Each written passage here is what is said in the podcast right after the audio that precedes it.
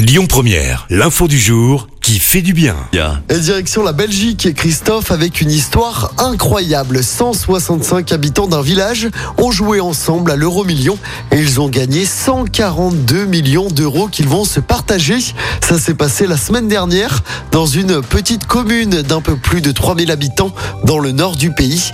Les 165 riverains avaient tous décidé de jouer ensemble. C'était via une cagnotte organisée par le marchand de journaux de la commune et de miser sur les mêmes numéros qui se sont donc avérés gagnants le 12, le 20, le 25, le 26 et le 27, ainsi que les numéros complémentaires les 8 et 12. Chacun va donc toucher environ 865 000 euros.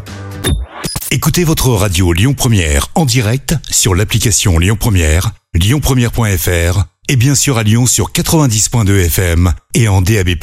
Lyon Première